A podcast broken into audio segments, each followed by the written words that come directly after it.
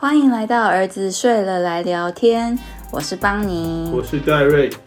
我们会以自身的经验出发，来分享生活中的大小事。耶！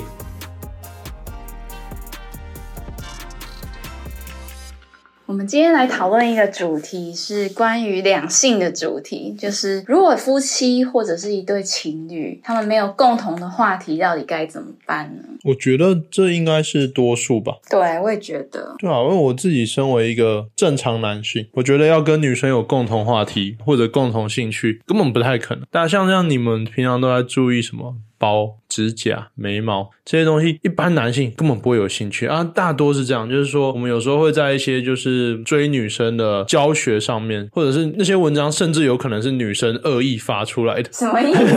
什么意思？他们就会宣扬说，就这个男人要陪着你逛街，然后要怎么样，他才是个可以嫁的人。受制于这个恐怖的先决条件，所以看似能跟着一起逛那些彩妆店或者是包包店，然后听了那些解释，其实有时候听他们解释一些设计理念，最一开始是觉得有趣了，但也就有趣个那么一两次。那之后一直反复的去类似的地方逛，哦，真的都差不多，都在放空。但是其实还是有很多男性是有办法跟女生聊这些话，而且他们是真的感兴趣。我就相信你的很多是或许人数上很多了，但比例上很少。哦，你是就你身边的筛选出来的男性友人而言没有哦，你们你太小看广大男男性们哦，我猜这是七八成以上。你自己我们也看过粉砖大家留言的那个老公的状态，我觉得应该多数都是像我这样的。但是我觉得其实。不一定要真的感兴趣，其实女生想要的是一种陪伴，或者是就是有人可以讨论的感觉。那男生会觉得这一点很难做到吗？呃，要单纯如果要陪伴的话，是没那么难做到。可是要把这个东西真的视为兴趣和共同话题，一个自己平常也会去钻研的主题，大概是不可能。除非就是刚好和自己像 L V 吗？还是 Gucci 跟哆啦 A 梦联名的时候，那个时候就是一个 少数可以切入的时候。但多数时候是完全就不在自己的生活圈，也不在跟好友讨论的范围内。我举个例子，好像你能跟我聊打电动吗？完全不行。是啊，就。是这样的感觉，但是也有很多女生喜欢打电动。我觉得那个都是比例问题。你都说很多很多，但是实际上十个女生、一百个女生出来，可能就是占一两成以下这样。但是我的意思是，就是你并不会因为两个人有不同的兴趣或喜好而觉得会影响到两个人成为伴侣。对我，我想如果是单纯就是那种休闲的话，可能还好。但如果是一些其他比较更需要磨合，比如说有些人的兴趣是很花时间，他。可能是出去登山，那有些人他就是整天都待在家，这种可能磨合起来就会比较困难。嗯，对，我也觉得，如果说非常不一样，比如说就是那种要出国当背包客那啊，对，这种那种也很困难。说起来这件事，似乎我们也磨合过。大学的时候，你一开始是，我我不知道什么，你抱着很多背包客的梦想，因为那时候旅行很不盛行啊，就是在十年前嘛，大家都是跟团旅。游，然后其实只有很少的人是自助旅行，然后自助旅行就是一种显学嘛，就是现在所有的年轻人都在讨论这件事，然后去国外住一些很 local 的旅馆啊，就是有别于那种一般旅行会想的那种大饭店，就是那种非常可能连语言都不太通，那你就会觉得好好玩哦，就是你真的是第一手去体验当地居民的生活之类，你就会觉得很向往。我这个人啊，我从小出国，我就最喜欢住那种旅行社安排好大饭店，然后坐公共，就是他们的那个公车，旅行社的游览车，然后到定点下去，然后吃完把费，把费我也都吃薯条和鸡块，吃完上车再到下一个点，然后最后回去睡觉。所以我到哪边旅行基本上都差不多。对，但就是这就是我们当时磨合的一个点对。我觉得这几年来，其实我觉得可以分享一下我们本身培养出来一些共同兴趣。我觉得第一个最简单的是散步，就是散步这件事，可能你以前不一定会很喜欢做吧？好，还是你从小到大其实没有散步这个习惯？我从来没在散步，就谁一般人会散步吗？会啊，就是你就跟爸爸妈妈，然后走一段可能一个小时的路，然后中间就可以一直讲话，聊当天发生的事情，聊自己的想法之类的。因为我们家就是一个大家各自为政的家庭，就家里的每个人都有自己满满的作息，我爸妈的工作，然后以及他们帮我排的补习班、课后班那种。还有追剧，没有没有追剧是我妈退休，我妈工作后会退休，可是那个时候她也是那种超级夜猫子，欸她就追剧时间可能是凌晨两点到五点这种，然后隔天早上七点半再去工作，所以她虽然追剧，但她那段时间是我没办法配合她去一起做一些活动，所以就你们也比较少一起相处的机会。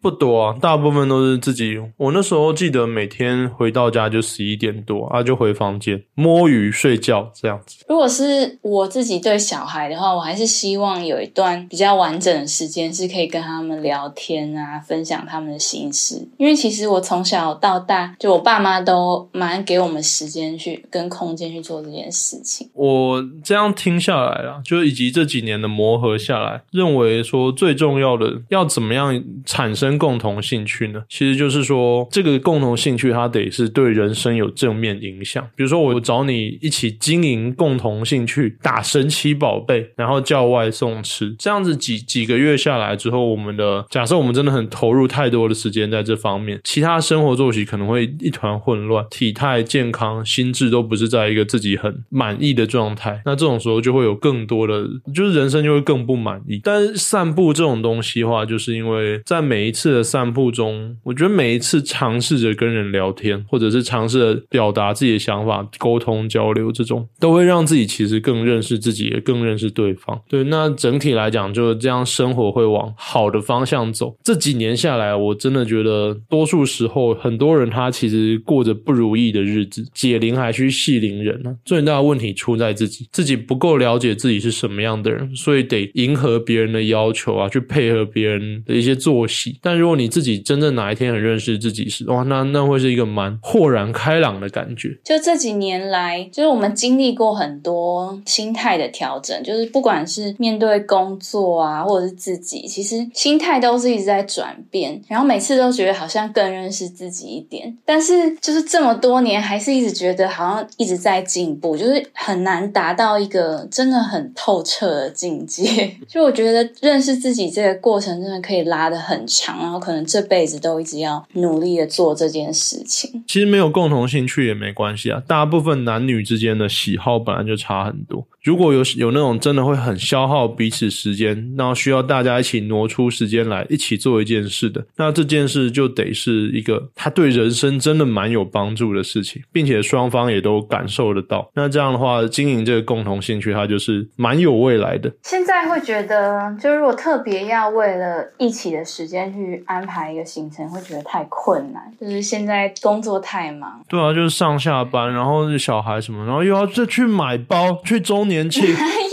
这太痛苦了。周年庆一年才一次，对啊，可是就是这就不是一个那么优秀的共同兴趣嘛，它不值得当做共同兴对，趣它就是一。个可能两三个月做一次会很开心的事情。它那个你自己去也可以。哪有？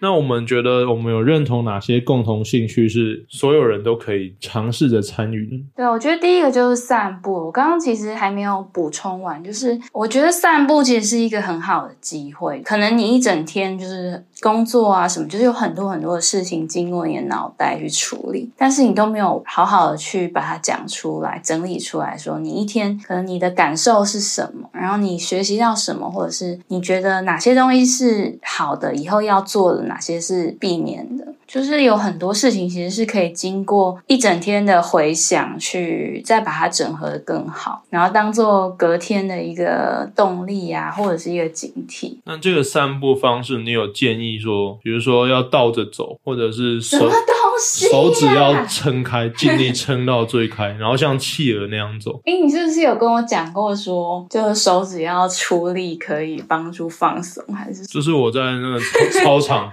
我有一天在那个打网球时，在操场被阿北抓着讲。从那之后，我就仔细观察操场上散步的人们。其实我自己比较喜欢的散步是在自己的生活圈，或者是自己喜欢逛的地方，然后我们两个一起走过去这样。对，但有些人的散步似乎就是一直绕着着操场走，那也没什么不好，反正就是重点是要沉淀下来，只要那个环境是能让你沉淀自己，那就 OK。但我就注意到，哎，散步好像有些学问，像那个倒着身体走，像那个天能一样的走法，我就觉得哦，阿贝跟我说那个很健康，然后他还说什么手啊要尽力五只手指头张到最开，你现在张张看，会发现哎，怎么隐约的有一股酥麻感。有吧？那是因为血液循环啊，是啦，对。可是阿北就很崇尚那酥麻感，所以散步就要五指张开，倒着走走。如果没有特别排斥的话，可以试试看。我觉得那个是蛮消耗体力的，倒着走就是你要维持一个平衡。哦，所以它真的是个好哈。我没有，我没有觉得它好。它是个好的共同兴趣。本来只是开玩笑，结果会不会很多人因此倒着走，开始被身边的朋友歧视？现在两个人都摔倒之类。不会啦，那个走慢一点。好，那其他的共同兴趣啊，我觉得阅读也是一个啊，阅读对阅读真的是挺好。因为我们两个蛮喜欢做的事情，就是一起去咖啡厅，或者是就在家里的这个小房间里面，然后就是弄得很舒服啊，然后听着音乐，喜欢的那个环境。对，然后倒一杯饮料，然后就可以开始看自己的书。对，那种时候真的会有一种很平静但又很喜悦的一个情绪流动。有时候我会认为啦，很多人在他们在追求快乐，那他们会觉得说快乐可能是哦，我们买了一个朝思暮想很久的一个礼物，或者是他会觉得说哦，跟朋友出去玩，去哪里做了哪些事情，所以我得到快乐。可是其实我自己这么多年来会觉得，早上静静的，然后周遭没有什么事情，没有手机不会响，然后小孩也都出门了，自己静静的倒一杯咖啡，然后在一个自己觉得很喜欢的环境里面，慢慢的喝着咖啡，划手手机或者是看书，做自己喜欢做的事，这样的就是一种快乐感涌现。但它不像出去玩那么的有仪式感，真正的心情上的感受其实是没差太多。我觉得应该是说那段时间会是一个很大的心境的转变，因为平常可能要应付很多身边的人嘛，就是要回应他们啊，要处理他们的事情，但是很少有机会是真的只想着自己的东西。我觉得可能像比如说有些文字工作者啊，或者是艺术创创作者，他们可能就可以有很大量这种时间，可是。对于像我们一般上班族，或者是要照顾小孩等等，就是很难真的有那种完全静下来，然后可以听自己的声音啊，或者是感觉自己的脑袋在运转这种感觉。没错，平静其实是一种很很重要的快乐来源，但多数人其实没办法认知到这件事情。我们家追逐过物质生活，所以就是有时候可能去哪里玩啊，然后住好的饭店，我们都认为那样就是一个好的体验。那样就是快乐的来源，但有时候我会观察到说，可能我爸妈他们在那些地方的时候，自己其实很忙着在想工作的事情。那他们在那里，就算到那么好的地方，他也没有真正的放松下来。随着我自己渐渐长大，就会认知到那样其实不是真正，有时候就是一种。光鲜亮丽，一种虚荣的一种体验，但它不是真正的快乐，那没太多意义。在那那些住头等舱啊，住五星级饭店得到的快乐，跟我自己静下来，在自己的小房间里，没有人打扰我，是对我来讲现在是差不多。所以就你真的也不用说呃什么周年庆什么，就一定要去做什么样的消费，那种其实你到底在暗示什么？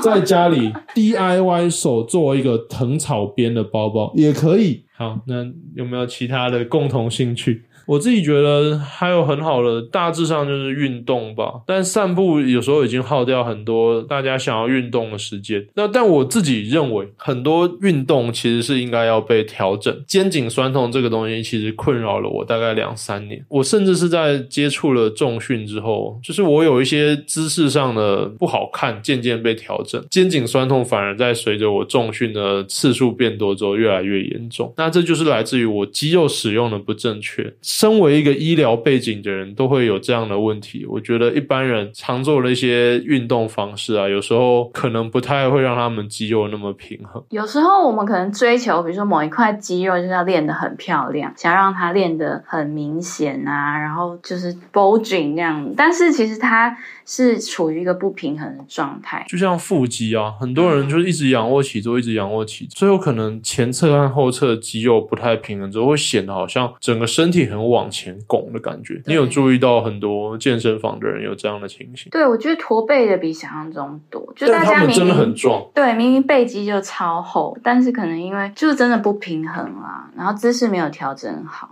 对，然后这些人的确也呈现出一些运动后的酸痛感，就是他们肌肉大，然后肌力强，可是他们的身体上的不适还是蛮多的。所以我认为比较有一些像瑜伽这种的运动，它可能真真正正的对健康是有兴趣。对，但健瑜伽又又有一些瑜伽又一开始又入门又比较难。会吗？对啊，就像我现在是身为一个坐姿体前弯负三的人在讲瑜伽，就我就觉得量力而为的伸展运动，它其实是对身体蛮好。我觉得以健康的人来说，他们是应该是可以从瑜伽作为入门，因为其实瑜伽不一定要做到很进阶，像我们以前做过的那些热瑜伽那种比较进阶版的，哦，我们以前做那个瑜伽 真的是有够热的。我们那时候练了两年嘛，对不对？我记得就是一个房间，然后就是像那种跳舞厅的房间，里面的温度设在四十几度吗？可能接近四十吧，应该没有到四十几度吧。好，可能设在四十度，然后一进去你就就算在夏天进去都会觉得有一股热气。对，他是故意的。对，然后在里面做那种蛮挑战自己的动作，那有时候真的会头昏眼花，就是长大才知道哦，就是那个可能血压受到一点影响之类，血压波动那种。我记得那时候最明确的感受就是，明明就是七月的正中午，我从瑜伽教室走出到外面时，觉得哦天啊，外面好凉哦，每一次都有这样的感受。嗯，对，那我觉得那个就有点太硬核。对，但是练的效果真的很好，就是进步的飞快，然后柔软度什么的肌力都变得超好。对，然后晚上时就会觉得整个怎么全身都还在发热，对，就整个血液循环都很好。就练完整个累到不行。嗯，我觉得那个又有点太极端。对你要对对说一些人主动去经营这样的兴趣不太容易。嗯，我觉得可以从那种很入门、温和的开始。对，然后就在家里多伸展。就是我们也常注意到很多人的肩颈。我去物理治疗之后才发现，原来自己的肩颈酸痛是那个小 case。好多人都好夸张，他们整个脖子后面肌肉像橡皮一样硬。对，那这种呢，你既然已经在生活中多数人的常态，我觉得一起经营一个可以改善这个的兴趣，像是练一些外旋肌群的运动啊，就肩膀的运动，或者是一些脊椎的伸展，这种或许是不错的。但是可能一般男性要他们跟女朋友或老婆一起练，可能有点困难。想象那个画面，就觉得可能有些人没办法接受。那那不然老婆不要穿衣服，什么意思？你说增增加诱因，就那类的啦。就总之就是，因为我我也知道男性，就是你说男性自尊又很高，然后又很想要把时间投入在我啦，我自己会很想要把时间花在自己想要做的事情上。我们的兴趣很多又都是那种抽不开身的电动啊那种，那你要突然把它拉开来，那这可能就不太容易，不然逼他们一早做。不知道，我其实觉得真的很难，因为男生真的是个不容易叫得动的个体。对，真的。嗯所以我觉得应该还是说找到自己跟对方都可以接受、可以一起做，然后又是对身体好的运动。那如果对方就是一直想要，就没什么想法，就只想要一直打电动怎么办？这好难哦。这种比例应该也蛮多的吧？对，你从一个，假如你今天是女性，就是不玩电动的那一方，你会怎么做？你是说以我现在这个深深谙这个圈内人的状态？对，就假设今天是我沉迷电动，然后你不是，你是不玩电动的那一个。我我自己哈很知道这种东西，就是电动这个东西都是玩久了都一个样，所以就是要让他玩到开心，然后他就会自己累了，他就会自己觉得差不多，然后不要让他赶快去买下一片。我们之前有稍微研究过电动这个产业，就是他们内部啊有很多那种甚至那种心理专家，他们知道人性的弱点是什么，他们其实就真的就有点像毒品这样。这个你的一个普通男性要对抗的是对面一整个团队为他挖的一些心理上的陷阱，其实，其实他自己也确实获得了快乐。然后，假设他真的只是输压，那真的也不是个那么坏的事情。但就是真的很容易会一路越来越投入。我觉得就两个做法，第一个就是让他做真的玩到他自己满意为止。然后如果无止境，并且玩到一个停的段落，又马上再找下一个电动来玩。电动同一个不可能玩太久，大概一个周期，你觉得会是多久？每种游戏不太一样，有些游戏做的很好，并且实时有在更新的会比较长。大概多久？没办法抓啦，两个月。我觉得一两个月应该就会有一点点，就就其实可以抽身。然后有些那种小的，像神奇宝贝这种游戏，我觉得一两个星期就差不多。可是如果一两个月他都没有办法离开这个游戏，然后可能就忽略了，比如说跟女朋友的相处啊，跟小孩、老婆相处，这样的话怎么办？我认为应该中间的时候都要稍微跟他讲，但是他如果坚持要继续玩。那也没关系，就先让他继续玩。但如果整个一两个月下来，似乎没有看到任何一点点转变的话，就是好好跟他沟通。如果还是执迷不悟的话，那这个人的人格可能就偏向就是执迷不悟型，这种就没救了，就可以断舍离。哎，可以可以断，或者是比较难好好的劝掉。因为我觉得，像可能也许已经结婚了，就还愿意等下去；但是如果是一般交往的情侣，可能很难真的等到两个月。真的就是那个时候，我们自己身边的朋友刚好有最近遇到类似事情的，对，还不少哎，还不少。那我觉得就是另外一方啦，就是你身为没在打电动那方，你好好经营好自己的生活。我觉得男女间或者是身边的人之间互动都是有感染力的，所以才会有同温层这件事。你的东西跟他就是不对痛，他就是渐渐就会离开你的同温层。那你要做的就是好好过好自己的生活。他打电动好，让他花浪费自己的时间，我们。不要把自己的时间也花在要把那个执迷不悟的人抓出来。我们继续过好自己的生活，然后他不愿意花时间跟你互动，那是他自己的选择。我们持续把自己的时间投入在自己想要做的事情上。那通常啊，大概几个星期后，应该对方就觉得哎不妙，开始紧张这样。那如果没有的话，那他他执迷不悟，但他也真的没那么爱你。那那这样就差不多了啦。要死灰复燃，真的需要很多的心力，还不如真的从头。到尾自始至终都顾好自己。我觉得从我们自己的一些经验，我会觉得其实你身在游戏里的时候是听不进其他劝告，就是你已经是一个这么可以脱离，或者是你这么愿意听我讲话的人，可是我觉得都很困难。主要是游戏的设计啦，有时候真的就是它里面有一些奖励是所有人都要共同该拿到，可能你不只是你，你还有你的队友们，他有一个有一些里程碑的东西，你的队友们可能就差这一场，然后如果因为必须。在这三十分钟内抽出十秒钟没有专心，然后让大家葬送掉这场胜利的话，他可能就是影响到不止自己，而且有时候其他人会有一些没打好什么的，其他人会有一些负面言论，然后会惦记在心，然后他每天他胜利的报酬又比失败的报酬多很多，所以这些东西会反而让后续的自己心情也很差。前面说到第一个就是你就让他打到爽，然后自己去做自己的事情。另外一个方法是。眼不见为净，就有点像勒戒一样。但勒戒这个东西，我觉得很难，因为这个东西不像毒毒品，不是一个你随处可见、随时都可以拿到的东西。你只要断绝了根源之后，大家基本上就你你就可以少掉很多源头上的麻烦。但电动这个东西就生存在我们的生活圈，那就是大家男生们的话题。所以要真的说让他完全不碰，我觉得很难。所以就不管怎样，都做好自己的事，然后看对方的表现。男女之间就是你自己一个萝卜一个坑吧，是哎什么锅配什么盖，就是自己假设更好的话，或许这个盖就渐渐配不上你。对啊，然后你就遇到更好的盖。其实我突然想到一个问题，那你觉得如果小孩今天是沉迷电动的那个人，要怎么样去跟他引导，或者是？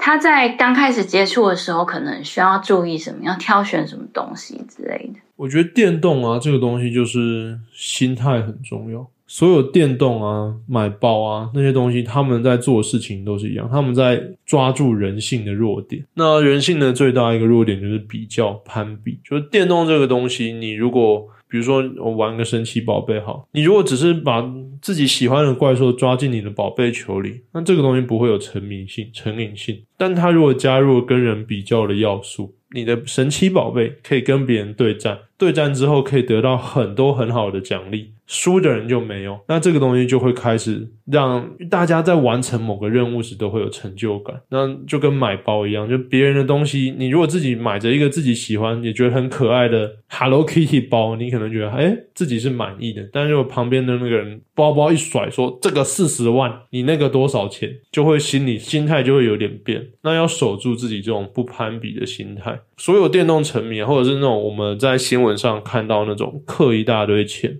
花个什么七八百万？之前也有一个医生花七百万打游戏，然后上新闻，说什么 七百万打游戏，然后被黑道威胁，可能就很强吧，在游戏里很强，然后被其他人就是就呛其他人之类，不知道发生什么事。那这种就是来自于为什么会越氪越多？其实。游戏你还是要给大部分的人玩，所以里面很多玩家是不花钱的。那这样的玩家其实比例也不会太低，所以不可能说他们不花钱就让他们玩都玩不起来吧。所以不花钱也是可以玩的，但花钱的话，你可以在跟人家的对打中赢出来。那这个就是大家自己要守住，说 comparison is the thief of happiness，就真的就比较就是那个生活中快乐的小偷。你自己其实每天说要好好的过完一天，吃饱睡好，但这个开销不会太大。但当你看到一些我大家都很爱往上比，你看到一些上面的人的生活之后，你的开销自然也起来，你就会觉得生活好像不够，但生活一直都够。怎么共同兴趣？为什么讲电玩语？讲到 人生大道理，对，已经现在已经变另外一种 狂喷京剧、佛学，各种连英文、中文都齐出。那是丘吉尔讲，最近真的越来越进步了，进入一种涅槃的境界。真的，真的，我的舍利子现在应该五公分有，还有不知道怎么接，直接整个接到不知道怎么接，那我们要怎么说？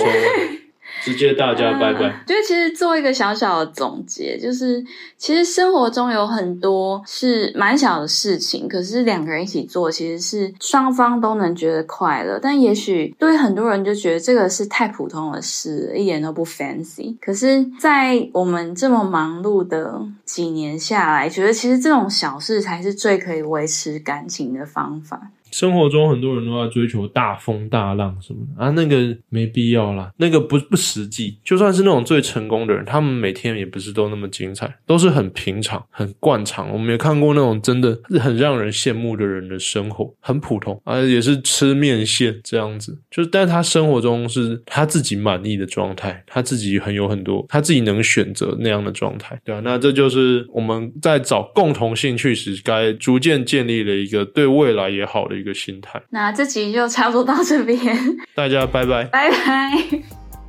如果你喜欢这个节目，欢迎到我们的 Apple Podcast 打新评分，给我们一些鼓励，或到我们的 Facebook、Instagram 跟我们聊聊天哦。